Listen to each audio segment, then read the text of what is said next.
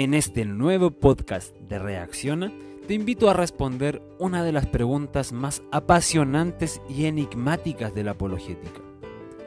¿Por qué existe el mal y el sufrimiento?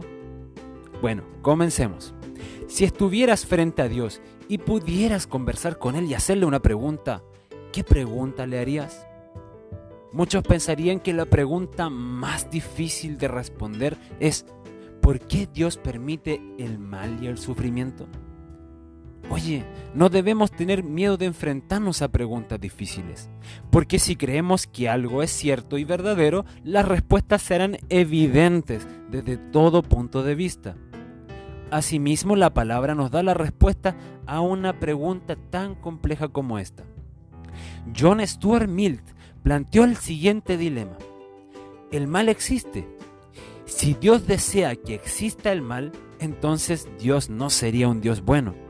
Pero si Dios no desea que exista el mal y éste de todas formas existe, entonces Dios no sería todopoderoso. Por lo tanto, o Dios es bueno y no es todopoderoso, o Dios es todopoderoso pero no podría ser bueno, porque existe el mal. Respondamos entonces a este dilema. Te hago una pregunta. ¿Podrías definir oscuridad sin tener que recurrir a la luz? ¿O podrías definir al silencio sin tener que usar la palabra sonido o algún sinónimo de este? ¿Cómo podrías explicar el frío sin recurrir al calor? Así como es imposible hacer esto, el mal no puede ser entendido sin concebir el bien. El mal es la ausencia del bien. Por lo tanto, Dios no creó el mal, sino que el mal es la falta de bien. Volvamos al ejemplo anterior. El diccionario define oscuridad como falta de luz. Si bien la oscuridad existe, no es creación, sino que es la falta de algo que sí tiene existencia como lo es la luz, que es definida por la RAE como el agente físico que hace visible los objetos. Dios no creó la oscuridad. Al contrario, el libro de Génesis nos dice que Él creó la luz. Asimismo, Dios no creó el frío, sino que Él hizo el calor por medio del sol. Asimismo, Dios no hizo el silencio, sino que creó el sonido por medio de la vibración de las ondas. Todas estas cosas son el vacío de algo que sí fue creado. Entonces, ¿existe algún objeto que produzca oscuridad? ¿O algún aparato que pueda producir frío o silencio? La respuesta es no. Lo que hace un lugar oscuro es la falta de luz. La función de un refrigerador es aislar el calor, pero jamás producir frío en sí mismo, porque el frío es la nada, son partículas sin movimiento. Asimismo, si queremos silencio, tendríamos que quitar el sonido. El mal no es una creación, sino que es la falta del bien. Este bien es Dios. Por tanto, Dios no creó el mal. Este solo existe porque existe un Dios. Si existe el mal es porque existe el bien. De hecho, este es un argumento perfecto para señalar que Dios existe. Puedes profundizar leyendo Romanos 3, versículos 5 al 18. Ahora, respondiendo la existencia del mal, nos preguntamos, ¿por qué Dios permite entonces el sufrimiento? aún respondiendo la pregunta anterior, esta pregunta continúa. Si bien Dios no creó el mal, ¿por qué permite que tú y yo suframos? ¿Por qué muere gente inocente?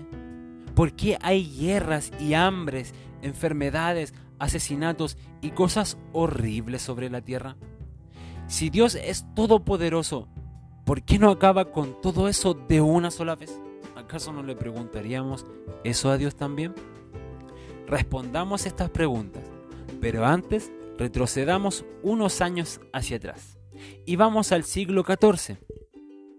En esta época, el cristianismo ya se había expandido por toda Europa y muchos lugares de Asia, y pronto también comenzaría a aparecer en América.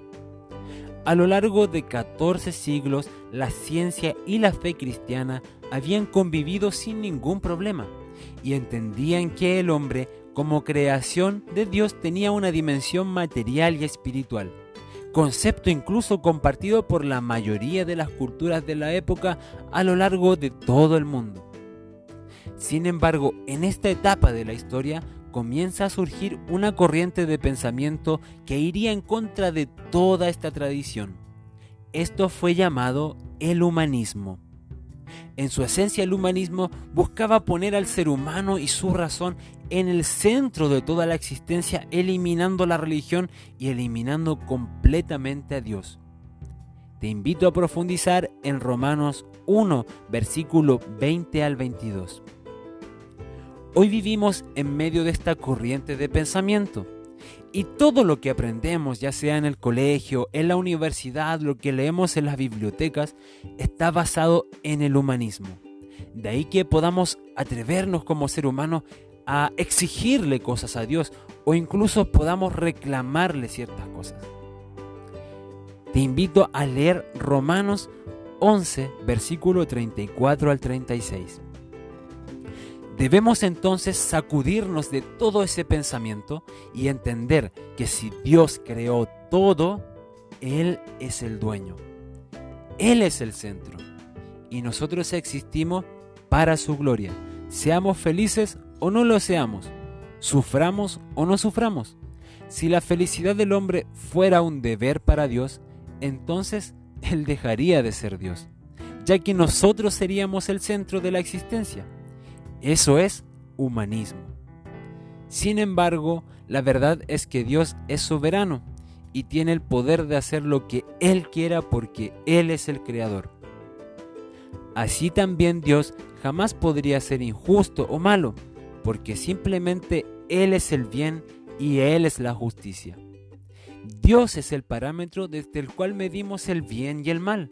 Si decimos que Dios es malo, entonces nosotros seríamos el parámetro para decidir el bien y el mal.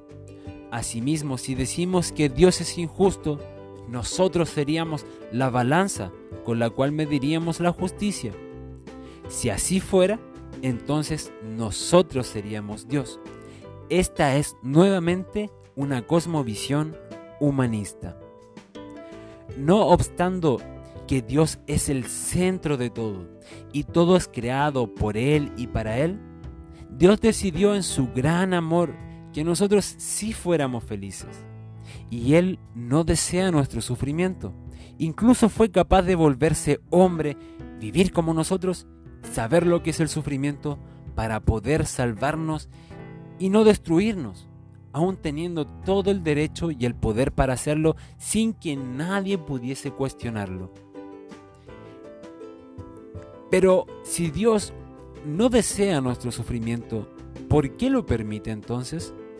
La Biblia nos dice que Dios nos hizo a su imagen y semejanza, y no se refiere aquí a atributos físicos. Recordemos que Dios es espíritu. Este pasaje se refiere a atributos propios de Dios, como la eternidad, la inteligencia, la creatividad o el libre albedrío. Este último es la capacidad de elegir. Dios no nos quiso crear como robots, sino con la capacidad de elegir si seguirle, si adorarle. De hecho, podemos decidir si creer o no en Él. Eso es algo impresionante. Si Dios ordena, por ejemplo, a la lluvia que se detenga o a la tempestad, ésta se detiene. Si Dios ordena a la tierra que tiembla, ésta lo hace. Toda la creación obedece a su creador, excepto el ser humano pues fue voluntad de Dios crearlo de forma especial. Deuteronomio 30:19 dice, pongo ante ti la vida y la muerte, tú decides. Cuando el hombre elige vivir sin Dios, a eso se le llama pecado y tiene sus consecuencias. El pecado, aunque puede causar satisfacción en un momento determinado, a la larga provoca sufrimiento y no solo para el que lo comete, sino también para su entorno. El sufrimiento permite darnos cuenta cuando algo está mal. Es como cuando te quemas un dedo, sentirás dolor y es desagradable. pero es la forma por la que el cuerpo nos alerta acerca de un peligro. Dios quiere que vivamos sin sufrimiento y nos da parámetros para vivir una vida plena. Sin embargo, este mundo está bajo el poder del mal.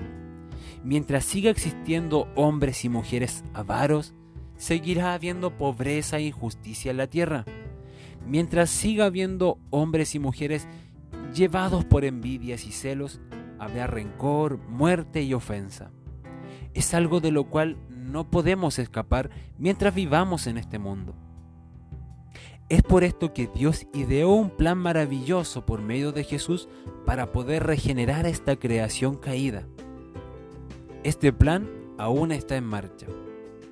Como conclusión podemos decir que el sufrimiento es resultado de una humanidad que no ha querido buscar a Dios.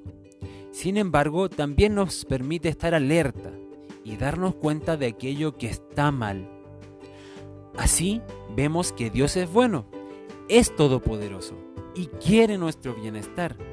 Aun siendo Dios omnipotente, fue capaz de humillarse y entregarse a sí mismo como sacrificio para que tú tuvieses una vida plena y eterna por medio de la fe en Jesús nuestro Señor.